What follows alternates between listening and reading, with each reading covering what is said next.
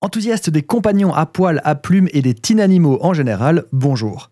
Comme vous le savez, nous ne partageons pas énormément de culture gastronomique avec nos animaux de compagnie. Pourtant, nous leur donnons du bœuf ou du poulet, animaux qu'ils n'auraient jamais pu chasser à l'état naturel.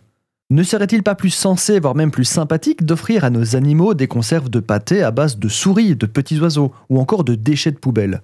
Économiquement parlant, ce serait plutôt rentable. Les souris se développent vite et elles peuvent avoir des portées assez impressionnantes. Un coup de broyeur et c'est réglé. Pourtant, ça n'existe pas. Et voilà pourquoi.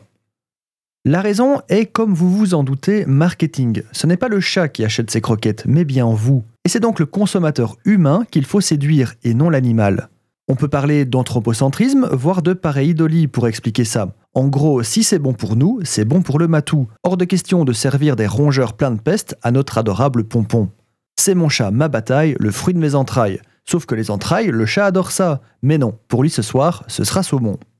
Je me moque un peu. Mais il faut avouer qu'une alimentation surveillée de nos animaux de compagnie aide indiscutablement à leur bonne santé et leur longévité. Un chat sauvage ne vit jamais plus de la moitié que son cousin domestique. Historiquement, les animaux de compagnie sont nourris depuis la nuit des temps avec les restes des humains. Certains animaux avaient également des régimes spécifiques, comme les chiens de chasse.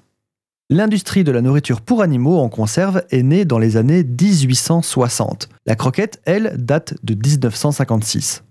Mais admettons, admettons qu'on trouve une frange de consommateurs favorable au régime à base de souris.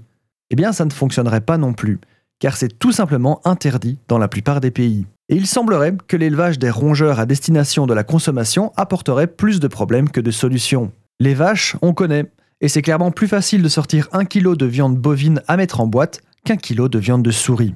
Voilà donc pourquoi il n'existe pas de nourriture pour chat au goût de souris. C'est parce que c'est plus légal, plus facile à mettre en place et clairement préféré par le consommateur.